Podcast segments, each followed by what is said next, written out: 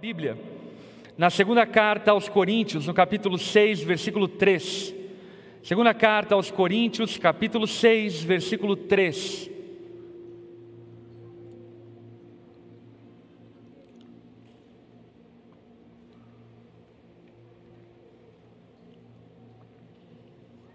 Enquanto você abre o texto, deixa eu contextualizar você nesse capítulo. O apóstolo Paulo está escrevendo essa segunda carta à igreja de Corinto, uma igreja marcada por muitos pecados, marcada por dissensões, facções, uma igreja que havia vivido uma vida completamente imoral, mas ainda assim amada, cuidada, ensinada pelo apóstolo Paulo e por toda a liderança.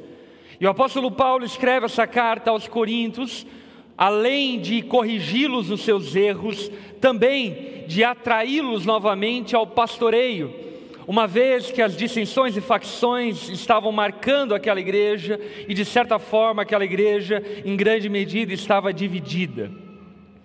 No capítulo 4, o apóstolo Paulo vai nos falar acerca do desafio ministerial que havia sido concedido a ele e o quanto ele, como apóstolo, levando, obviamente, representando os outros apóstolos, pagava um alto preço para a pregação do Evangelho, falando sobre perplexidades, sobre pressões, mas ainda assim servindo ao Senhor fielmente. No capítulo 5, o apóstolo Paulo fala acerca da sua esperança, dizendo que a sua perseverança, a sua paciência estava repousada na esperança ao saber que Deus havia guardado para ele o bom depósito. Portanto, não importava muito os sofrimentos e tribulações que porventura ele enfrentasse servindo ao Senhor, porque ele sabia que a vida a qual ele estava vivendo era como uma tenda, mas Deus estava preparando a ele um lar permanente. E é essa esperança do lar permanente que o fazia atravessar as adversidades ministeriais. E no capítulo 6, diante desse panorama, o apóstolo Paulo então vai fazer um sincero convite à igreja e uma exposição do coração dele para com a igreja. O convite do apóstolo Paulo à igreja, no capítulo 6, é: abra o seu coração. E esse é o título da mensagem nessa manhã: abra o seu coração. Olha para quem está ao teu lado, diga a essa pessoa: abra o seu coração. Essa coisa de abrir o coração é algo extremamente, eu diria, arriscado, mas ao mesmo tempo necessário. Porque uma coisa que todos nós devemos concordar é que pessoas machucam, sim ou não? Namorados machucam, maridos, esposos machucam, filhos machucam Pais machucam, amigos machucam, colegas de trabalho machucam, irmãos na fé machucam, a igreja machuca, relacionamentos machucam. Mas em contrapartida, nós também precisamos concordar é que apenas na vida da igreja que nós encontramos alegria, plenitude. É só viver no relacionamento conjugal que nós somos satisfeitos, é só tendo amigos que nós usufruímos a vida bem. Portanto, se por um lado relacionamentos machucam, por outro lado nós fomos criados para os relacionamentos. E somos satisfeitos e plenos apenas nos relacionamentos. E por vezes, por não sabermos nos relacionar, acabamos nos machucando de tal forma que nos bloqueamos para viver novos relacionamentos. Namorados frustrados têm grande dificuldade em viver um namoro novo, pleno, aonde existe novamente uma esperança viva acerca daquilo que aquele relacionamento vai poder culminar e terminar. Pessoas feridas na igreja normalmente tem dificuldade novamente de abrir o coração para viver igreja de maneira plena, abundante, satisfeita. E nesse bloqueio, vivemos em grande medida por ocasião relacionamentos extremamente medíocres. E deixa eu te falar algo: você nunca será satisfeito no seu casamento se você for medíocre. Ou é tudo ou é nada.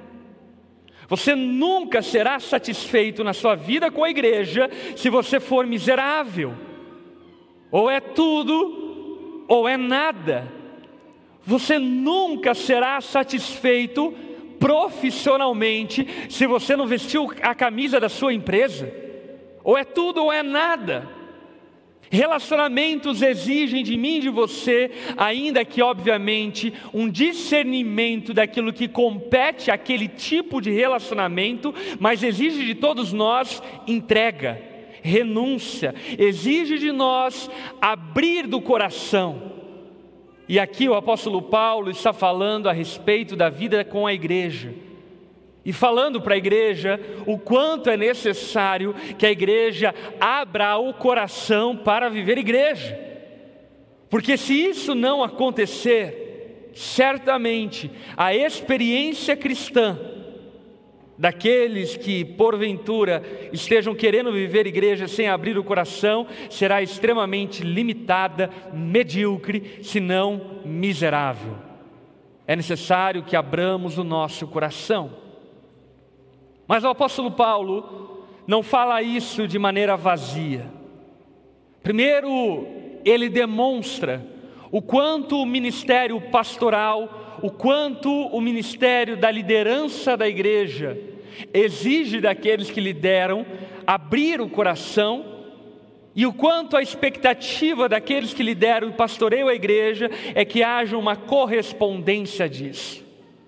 Portanto, nessa manhã, eu quero, de alguma forma, através do texto bíblico, dissecar para vocês algumas curiosidades que, por ocasião e por vezes, nós acabamos não conhecendo e não sabendo. Muitas vezes, a nossa visão a respeito do ministério pastoral ou do ministério da liderança da igreja é extremamente limitada. E por, por isso, por vezes, acabamos vivendo uma vida mesquinha para com o relacionamento com a igreja. E diante disso, então, o apóstolo Paulo começa a nos dizer, em 2 Coríntios capítulo 6, verso 3, o seguinte: Vivemos de forma que ninguém tropece por nossa causa, nem tenha motivo para criticar nosso ministério. O apóstolo Paulo, nesse versículo, ele começa fazendo uma separação dos homens e dos meninos, dos pastores e dos mercenários, daqueles que temem ao Senhor e daqueles que não temem ao Senhor. Porque certamente, como em todo lugar, Existem maus líderes, existem maus pastores. Ainda que eu possa afirmar para você, não a respeito dessa igreja, porque a respeito dessa igreja é óbvio, mas a respeito da igreja brasileira como um todo, que existem muito mais bons líderes do que maus líderes. Deus me deu a graça de visitar e pregar em todos os estados do Brasil, em centenas de cidades do Brasil, fora do Brasil, e eu posso afirmar para você que na experiência de viver igreja, em outros contextos, em outras denominações, em outras linhas teológicas, eu vi sim muitos erros, mas ainda assim baseados e pautados numa simplicidade, numa ingenuidade de servir ao Senhor. Mas em grande medida eu vi homens e mulheres apaixonados que amam ao Senhor e que entregam toda a sua vida para servir ao ministério de Cristo, servindo as ovelhas dele. A igreja, em grande medida, é liderada por homens e mulheres que de fato amam ao Senhor, amam a igreja de Cristo e levam a sério a palavra de Deus. O apóstolo Paulo fala que tais homens tem a responsabilidade, se não obrigação, de viverem de modo irrepreensível.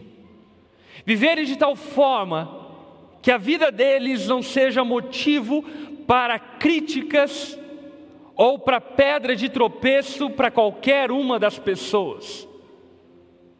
De fato, homens de Deus, pastores sérios, são pessoas que vivem por vezes, inclusive, de maneira extremamente limitada, para não ser pedra de tropeço para ninguém, para não ser motivo de críticas, ainda que todos nós saibamos que isso é simplesmente impossível.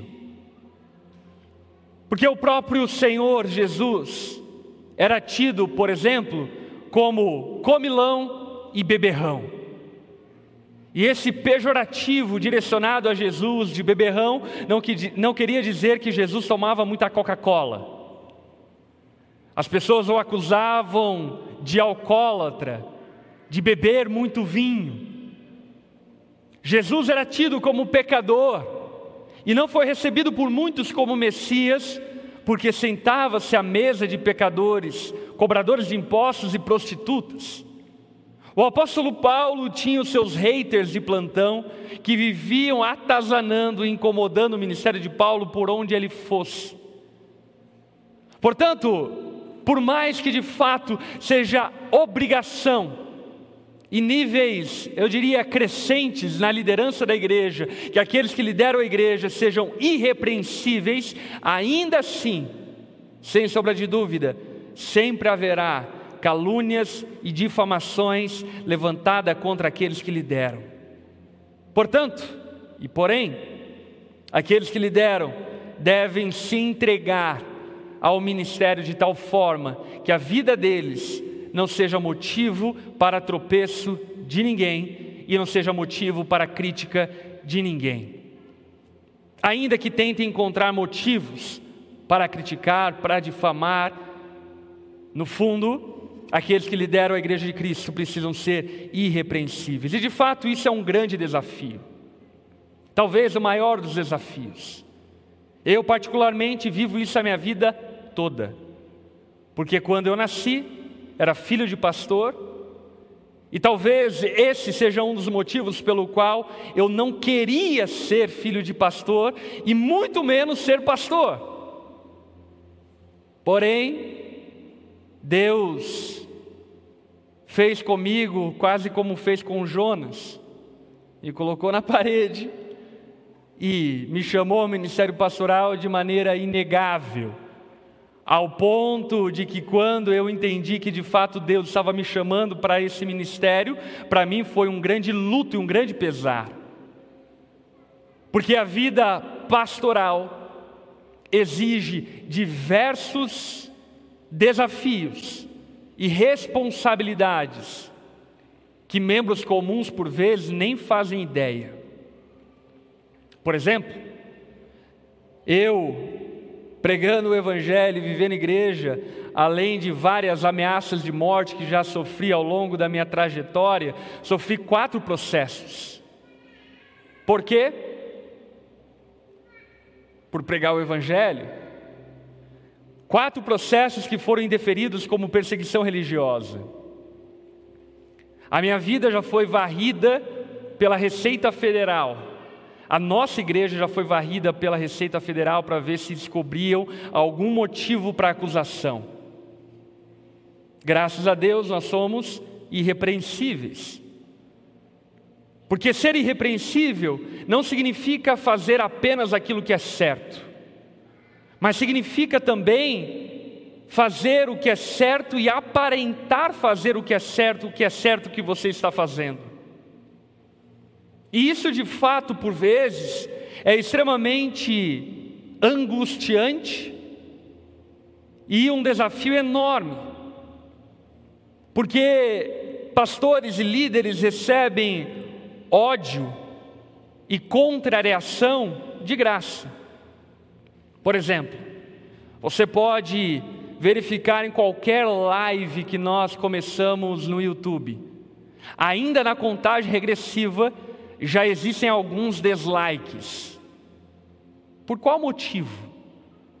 Não gostaram da contagem regressiva? contagem regressiva estava muito agressiva? é claro que não. O motivo é que aqueles que lideram a igreja estão expostos a todo momento a críticas, calúnias, difamações, ainda que tenham a obrigação de viverem de modo irrepreensível.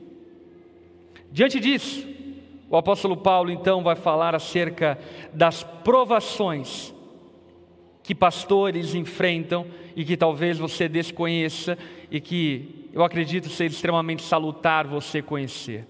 Mas antes de prosseguirmos no texto, eu quero convidar você a baixar sua cabeça, fechar seus olhos, para que nós oremos ao Senhor. Pai, obrigado por Sua graça e por Sua bondade, que tem nos alcançado e nos chamado para pertencermos ao Teu corpo, pertencermos à Tua igreja. Jesus, encha-nos de temor diante da Sua palavra e ensina-nos a sermos pastores, líderes cristãos, membros da igreja do Senhor, com o coração aberto, amoroso e entregue uns aos outros por amor ao Teu nome. Eu clamo a Ti, Pai, que pessoas que hajam entre nós, porventura machucadas, que o Senhor possa durante essa manhã tratar as suas feridas. Se existem pessoas, ó Pai, cobertas de preconceitos, que o Senhor nessa manhã possa usar da Sua palavra para desfazer esses nós. Espírito Santo de Deus, leva-nos a sermos a igreja que Tu espera que sejamos.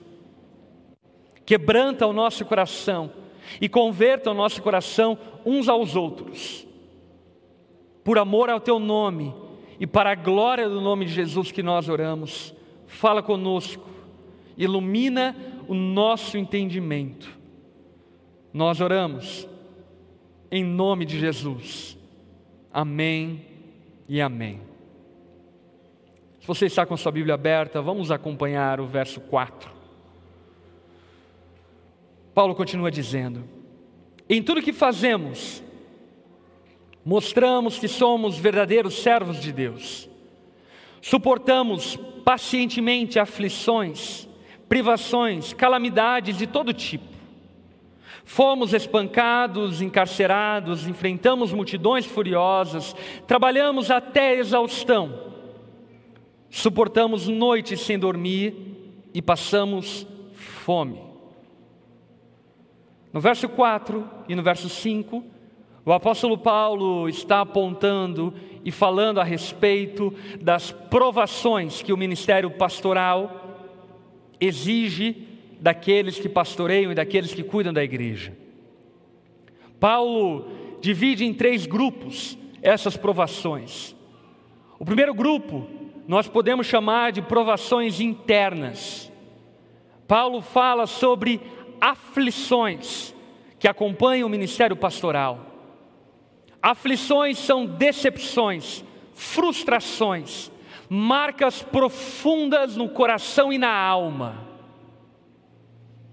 E de fato, como filho de pastor, eu vi o meu pai durante muitos anos lutando contra a depressão, por conta de marcas profundas de decepção e frustrações feitas no coração dele, irrecuperáveis. Marcas do cuidar de outras pessoas, do lidar com problemas das outras pessoas e carregar o fardo pesado de outras pessoas. Talvez você desconheça isso, mas o número de suicídio entre pastores é enorme. O número de pastores com depressão é enorme, porque de fato, o ministério pastoral exige o passar por diversas aflições, aflições extremamente pesadas. Não é qualquer pessoa que tem inteligência emocional e graça de Deus emocional para, por exemplo, estar lidando uma hora antes do culto com um caso de adultério e ter que chegar aqui em cima do púlpito e encorajar a igreja. Não é qualquer pessoa que tem a graça de lidar com traições, com rejeições e ainda assim continuar acreditando nas pessoas. Não é simples para o ser humano, para a nossa mente e cabeça, lidar com casos de agressão familiar, de abandono familiar e ainda assim ministrar casamentos acreditando que Deus pode abençoar esse casamento. Aflições e pressões interiores que pastores enfrentam, que por vezes são extremamente desconhecidas pela maioria das pessoas. Paulo fala sobre privações, sobre necessidades que por vezes não são supridas. Graças a Deus, hoje eu, os pastores da onda, temos uma condição confortável, mas não foi sempre assim. Durante anos e anos no meu ministério, chegava ao fim do mês, não tínhamos dinheiro para comprar comida para nossa casa, não tínhamos dinheiro para colocar gasolina no carro. Algumas ocasiões eu ia de bicicleta para a igreja porque não tinha combustível no carro. Ainda que a igreja, naquele tempo, formada por maioria jovem e quebrado, mas ainda que a igreja tivesse já milhares de pessoas. Privações que por vezes as pessoas desconhecem por completo. E não apenas esse tipo de privação. Por exemplo, eu sou homem e um dia fui menino como qualquer um de vocês. E como qualquer menino, um dia eu sonhei em comprar um carro bom, tirar uma foto e postar na rede social e dizer: Olha meu carro. Sabe o dia que eu vou poder fazer isso? Nunca. Por que não? Porque eu sou pastor. E se eu fizer isso, certamente, nos comentários e nos boatos da igreja, o que vai acontecer é: olha o pastor usando o dinheiro dos fiéis para comprar o carro. Ainda que, por exemplo, no meu caso, a minha renda não seja exclusiva da igreja, mas, ainda assim, pastores precisam viver de maneira privada em muitas circunstâncias, com necessidades emocionais, com necessidades físicas, materiais, em muitas ocasiões não supridas. Por exemplo, Todos nós estamos aqui. Estamos aqui certamente, eu creio, porque amamos viver igreja junto.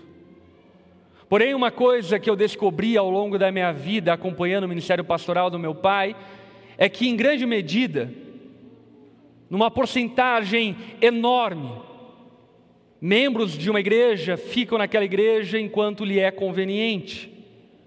No momento que, de porventura, a vivência da igreja já não for mais conveniente, no momento que as coisas ficarem tanto quanto desconfortáveis, a primeira coisa que fazem é ir embora. Porém, pastores precisam estar aqui quando é conveniente e quando é inconveniente.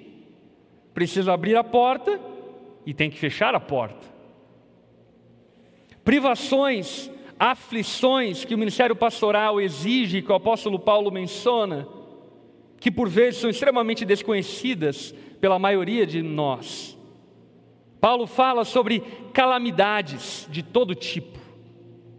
Essa palavra grega que Paulo usa para falar sobre calamidade, ele fala sobre viver em uma caixa apertada. E de fato, em muitos momentos, a vida pastoral é como viver em uma caixa apertada. Parece que se você esticar um pouco o braço, vão a criticar a sua vida até o último fio de cabelo.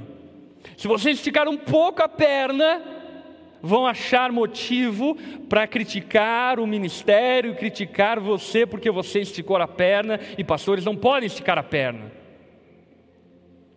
Paulo fala sobre não apenas provações internas, mas sobre provações externas. Ele fala sobre açoites. Hoje, em grande medida, pelo menos no Brasil, pastores e líderes não são submetidos a açoites, mas linchamentos virtuais, sem sombra de dúvida. Xingamentos e ofensas das mais capciosas que você pode imaginar. Paulo fala sobre prisões, sobre tumultos furiosos, sobre rebeliões, Paulo também fala sobre as tribulações e provações naturais que pastores são submetidos. Ele fala, por exemplo, sobre o muito trabalhar. Isso me faz recordar uma ocasião onde eu estava fazendo cadastro em algum lugar e aí a pessoa perguntou qual é a sua profissão. Eu falei, pastor. E ela perguntou para mim, mas você faz mais alguma coisa? eu olhei para ela e falei, se eu fizer mais alguma coisa, eu não durmo. Basicamente, é assim a minha vida. O ministério pastoral para pastores sérios, ele é repleto de muito trabalho, muito trabalho. Eu mesmo, e não que eu me orgulhe disso, mas se fez necessário durante um tempo, durante 12 anos eu não tirei férias na igreja. Durante 12 anos eu não faltei um culto da igreja. Estive presente em todos os cultos. Teve um tempo na onda dura que nós tínhamos cinco cultos que aconteciam no sábado consecutivamente, porque nosso espaço era menor. Começava às 10 da manhã e terminava uma da madrugada. Alguns vão lembrar desse tempo. E das 10 da manhã às uma da madrugada eu estava na igreja pregando. Chegava uma da madrugada, certamente eu já não estava pregando muita palavra, mas estava lá pregando. Muito trabalho. Esses dias atrás, eu, por curiosidade, fui ver o número de voos que eu fiz no ano de 2019. Em 2019, eu fiz 380 voos em um ano. Mais voos do que dias em um ano. Porém, se você estava aqui em 2019, você me viu pregando aqui toda semana. Você me viu atendendo, você me viu planejando a igreja, você me viu cuidando da minha família, você me viu cuidando dos meus filhos. O ministério pastoral é um ministério coberto de muito trabalho. Pastores folgados e preguiçosos, nem pastores deveriam ser. Não representam aquilo que a palavra de Deus espera e exige daqueles que exercem o ministério pastoral. Paulo fala sobre noites sem dormir. E de fato, quantas e quantas madrugadas eu passei em claro, orando, planejando, sonhando, expulsando demônio, atendendo casais, madrugadas abertas enquanto meus filhos estavam em casa e casais estavam sendo atendidos para que não se matassem Paulo fala sobre jejum, restrição alimentar. E ainda que não seja por falta de comida, quantas e quantas vezes eu, os pastores da igreja, passamos por isso? Quantas vezes eu entro no meu gabinete pastoral uma hora da tarde e vou sair meia-noite e me dou conta que eu não comi o dia inteiro, que eu não tomei um copo de água durante todo o dia porque é um atendimento atrás do outro, uma reunião atrás da outra, cuidando de uma coisa, cuidando do outro, fazendo planejamento aqui, outra colar. Paulo fala sobre diversas provações, e obviamente esses exemplos que eu estou dando são apenas alguns das centenas de outros testemunhos que eu poderia dar da minha vida, dos pastores que eu acompanho e do meu pai que eu sempre acompanhei como filho. Mas se o ministério pastoral é repleto de provações, ele também é repleto de provisões. Olha o verso 6 junto comigo. Paulo diz: Mostramos quem somos por nossa pureza, nosso entendimento, nossa paciência, nossa bondade, pelo Espírito Santo que vive em nós e por nosso amor sincero. Proclamamos a verdade fielmente e o poder de Deus opera em nós Usamos as armas da justiça com a mão direita para atacar e com a mão esquerda para defender. Paulo, nesses dois versículos agora, fala sobre as provisões que pastores recebem de modo sobrenatural. Paulo fala sobre a provisão da pureza. E de fato, conhecendo visceralmente o ser humano, através do ministério pastoral, se Deus não desse pureza aos pastores, certamente pastores desacreditariam na humanidade e desacreditariam em qualquer outra coisa a não ser no Senhor Jesus. Porém, o ministério pastoral exige que confiemos e acreditemos nas pessoas. E como vamos acreditar se Deus não nos dá pureza? Meus irmãos, eu já acompanhei casos dos mais bizarros e lastimáveis e escabrosos que você pode imaginar. Já encaminhei alguns boletins de ocorrências devido a denúncias e acusações feitos de maneira gravíssima no meu gabinete. Por exemplo, como você vai acompanhar um adolescente vítima de pedofilia do seu pai? Como que você vai acompanhar com pureza a paternidade depois de você ver casos extremamente esquisitos? casos de zoofilia. Como você vai acreditar no ser humano, uma vez que seres humanos têm relação sexual com animais? Como você pode crer na pureza sexual a partir disso? Se Deus não conceder a graça de que pastores sejam purificados e tenham pureza para tratar com as suas ovelhas, certamente, certamente seria impossível o ministério pastoral. Paulo fala sobre a provisão de entendimento.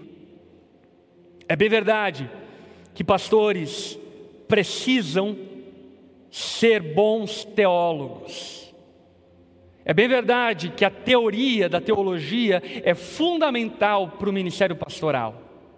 Porém, assim também como em outras profissões, a teoria é muito distante da prática.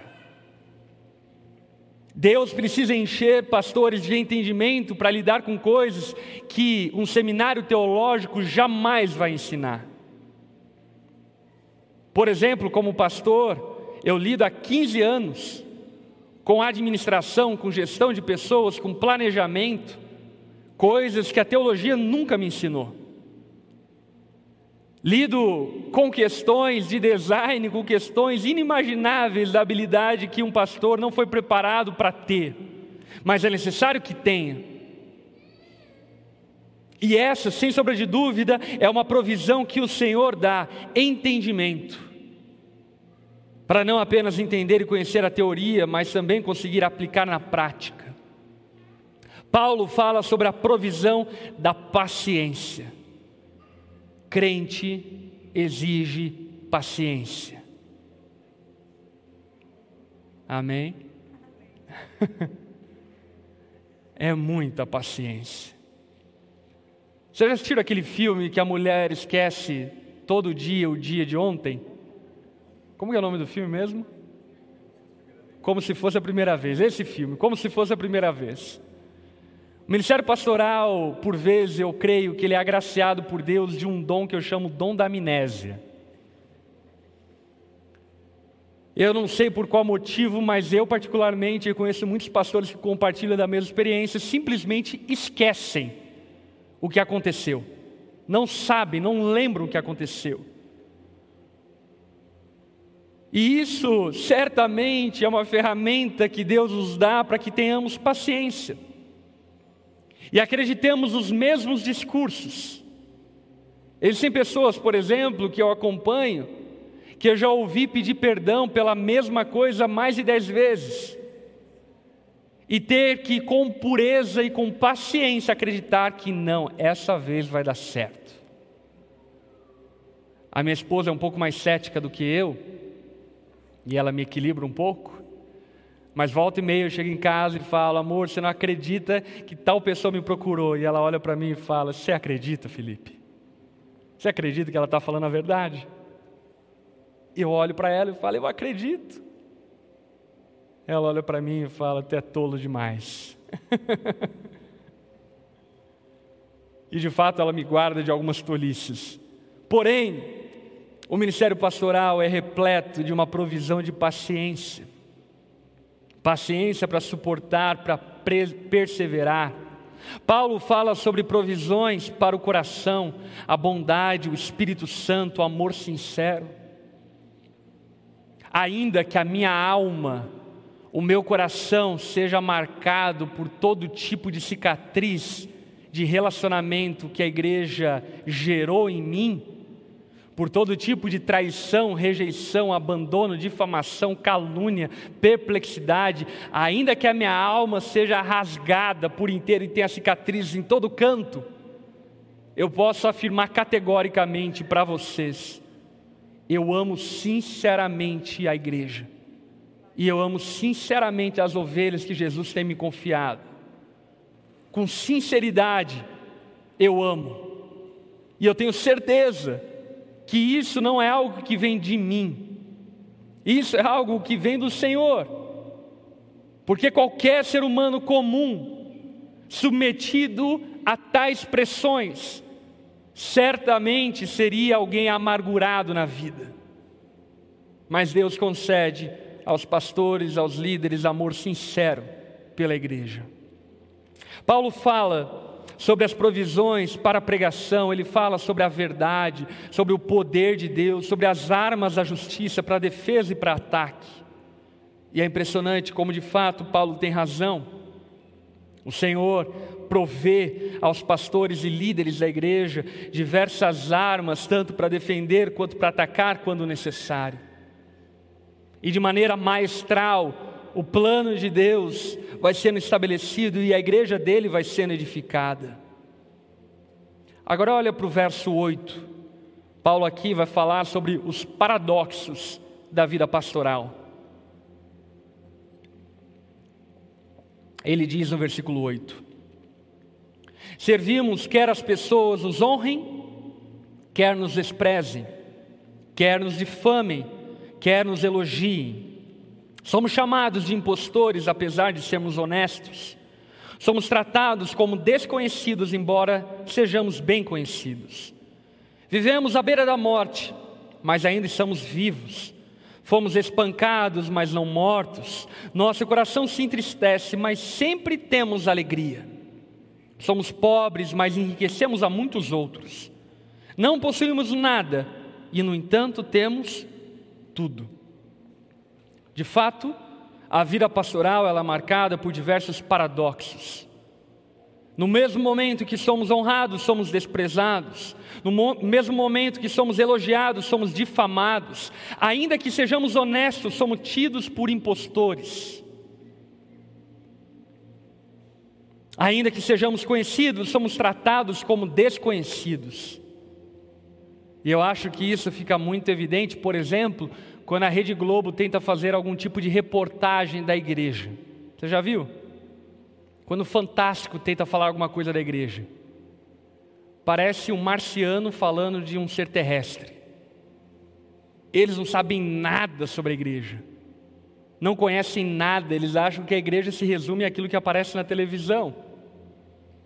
E aquilo ali é a ponta do iceberg de milhões e milhões de pessoas de milhões e milhões de pastores missionários, ainda que conhecidos, porque de fato a igreja brasileira evangélica, por exemplo, é 36% da população, mas desconhecida. Quantas coisas a igreja evangélica brasileira faz e que ninguém sabe e nunca vai saber.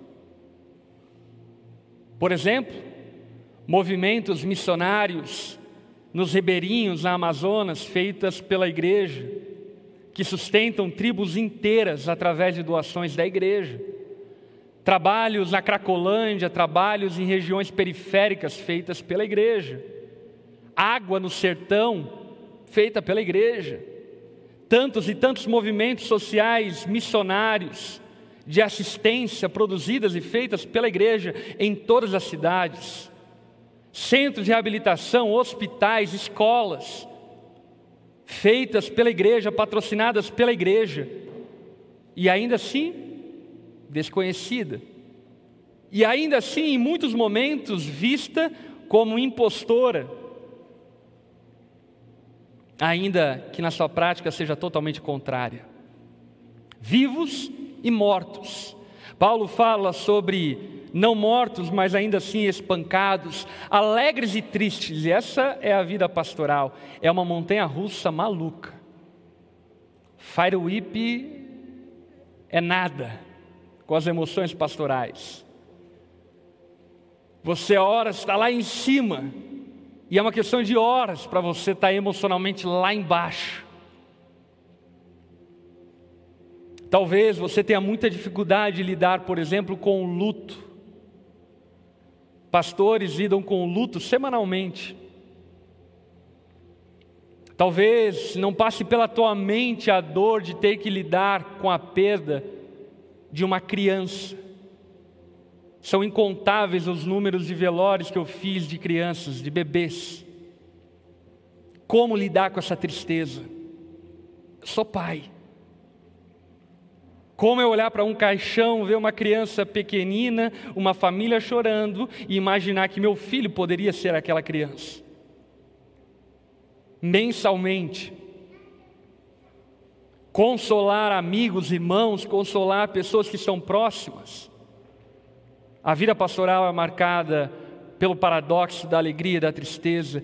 Pastores são enriquecedores, mas ao mesmo tempo não são enriquecidos. Isso é um paradoxo também.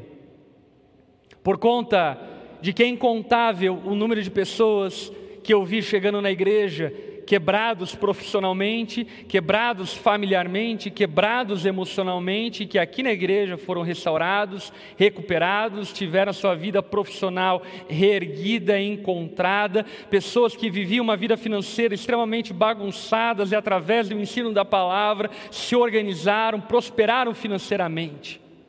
E glória a Deus por isso. Glória a Deus por pessoas que foram libertas do vício e, sendo libertas do vício, puderam agora aplicar esse dinheiro na sua família e foram enriquecidas. Quantas pessoas aqui reconhecem serem enriquecidas através da vida da igreja? Paulo fala sobre esse paradoxo. Ao mesmo tempo que a igreja é enriquecedora, jamais pastores enriquecerão na mesma proporção. Paulo fala sobre os pastores terem tudo, mas ao mesmo tempo não terem nada. E de fato isso é um outro paradoxo. Por exemplo, como pastor presidente da Onda Dura, certamente você sabe que eu lido com planejamento de muito recurso financeiro, destinado para implantações, destinado para a igreja, para a estrutura, para reformas, isso e aquilo. Porém, ainda que eu lide com tudo e tenha autoridade sobre tudo e juridicamente responda sobre tudo, nada disso é meu. Qualquer coisa que acontecer na igreja, qualquer crime que acontecer na igreja, ainda que eu não seja quem cometeu, quem responderá por isso sou eu. Quem vai preso sou eu. Mas no fim, tudo isso, nada é meu. Estatutariamente, por exemplo, talvez você desconheça isso. No caso de diluição ou morte minha, nada do patrimônio da igreja vai para minha família ou vai para os meus filhos. Tudo pertence à comunidade, não pertence a mim, não pertence aos pastores.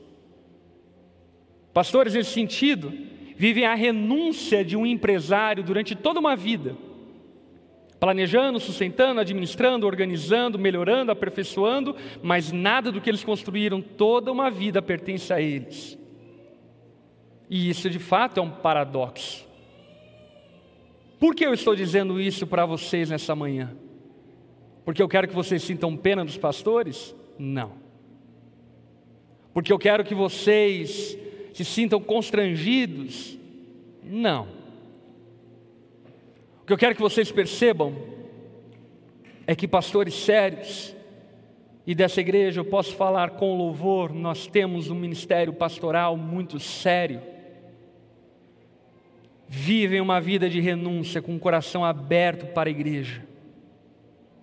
E o mínimo que se espera é que haja correspondência desse coração aberto. É isso que Paulo vai falar no verso 11 e no verso 12, e aqui nós já vamos encerrar.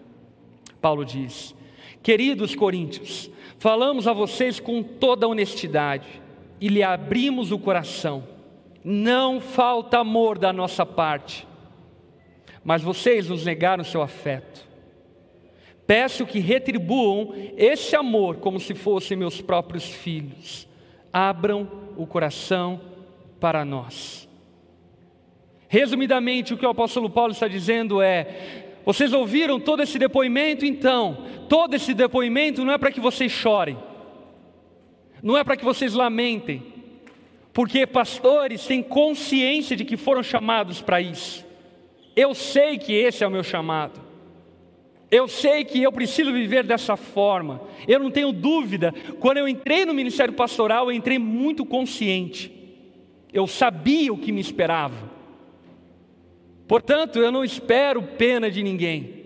É óbvio, serve de alerta para algumas pessoas des desapercebidas que por vezes vem o close, mas não vem o corre, né? De algumas pessoas que pensam que o ministério pastoral é ser famoso, ser conhecido, ser ovacionado, aplaudido ou algo do tipo. Serve de alerta também, mas majoritariamente serve para que a igreja, vendo o coração aberto, o amor sincero daqueles que lideram a igreja, também abram o coração. Porque se não for dessa forma, certamente a sua experiência cristã será medíocre. E o potencial que a igreja tem será medíocre. Deus já fez coisas maravilhosas no nosso meio. Nós plantamos dezenas de igrejas. Estamos plantando igreja fora do Brasil, nos Estados Unidos, na Europa. Temos núcleo lá na Nova Zelândia, no Cazaquistão, no Japão. Nós realizamos coisas maravilhosas juntos. Centenas de famílias são alimentadas através do Hope. Fazemos serviços nos presídios. Durante esse período de pandemia, empregamos centenas de pessoas. Empregamos cerca de 500 pessoas através de um projeto que fizemos no Hope. Nós fizemos isso. Nós construímos um espaço para as crianças incrível. Nós construímos uma estrutura para receber as pessoas aqui maravilhosa. Nós construímos uma forma de atender e servir muita gente através da internet muito excelente. Construímos coisas maravilhosas mas certamente Deus tem muito mais. Nós temos sonhos, por exemplo, de termos um centro de educação infantil e replicar em todas as igrejas da onda, para podermos formar uma geração através dos princípios bíblicos, de maneira confessional. Temos o sonho de termos um centro social para servir a nossa sociedade, as famílias carentes, de maneira ainda mais efetiva, com suporte jurídico, suporte psicológico, para pessoas que não tenham, não tenham condições de bancar. Temos sonhos de ter um centro de formação teológica, ministerial, para envio de vários pastores para o mundo, plantar igrejas e pregar o Evangelho. Mas só viveremos isso e tantas outras coisas que aqui não caberia compartilhar, se houver coração aberto dos pastores que servem a igreja e da igreja que faz parte desse projeto. Para viver igreja, é necessário ter o coração aberto. Amém. Coloque-se em pé no seu lugar.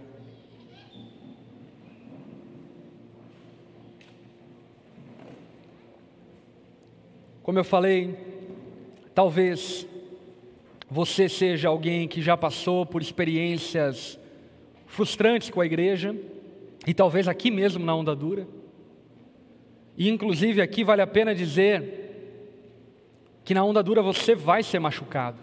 Aqui tem gente, olha aí para o lado, tem gente. Gente machuca, gente fere, gente decepciona, gente frustra. Nós somos assim, somos pecadores e carentes da graça de Deus. E eu estou aqui como pastor para dizer que, como você, eu também já fui machucado nessa igreja e em muitas outras igrejas também. mas o que nos mantém unidos não é o quanto me machucaram, o quanto me feriram, mas é o quanto cremos no Cristo e o quanto acreditamos que Jesus pode redimir todo pecador, levantar todo caído e curar todo enfermo. E é nessa perspectiva que nós abrimos o coração como se fosse a primeira vez uns para os outros, para vivermos igreja. Amém. Olha para quem está ao teu lado, diga a essa pessoa: eu abro meu coração para viver igreja junto com você. Amém. Vamos orar. Sendo sua mão como recebendo, deixa eu orar por sua vida. Senhor, obrigado por Sua palavra que é viva e eficaz. Nós te louvamos, Jesus, porque o Senhor nos amou, ainda que nós o ferimos, ainda que o Senhor foi traspassado por causa das nossas transgressões, esmagado por nossas iniquidades. Obrigado por nos amar e com o coração aberto se entregar em nosso favor nós que fomos os próprios algozes e malfeitores contra o Senhor. Obrigado por nos ensinar a amar Jesus.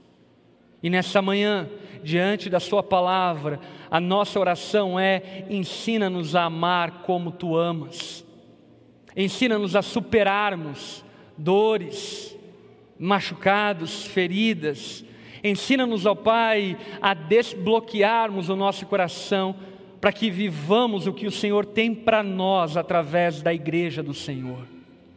Espírito Santo de Deus, ajuda-nos a lidarmos com dores, traumas, situações que por vezes sejam mal resolvidas no nosso interior e nos dá força para vivermos o que o Senhor tem para nós. Nós abrimos o coração uns para os outros e diante, ó Pai, de tamanha realidade, desejamos sincera e honestamente agradarmos ao Senhor através da nossa comunhão.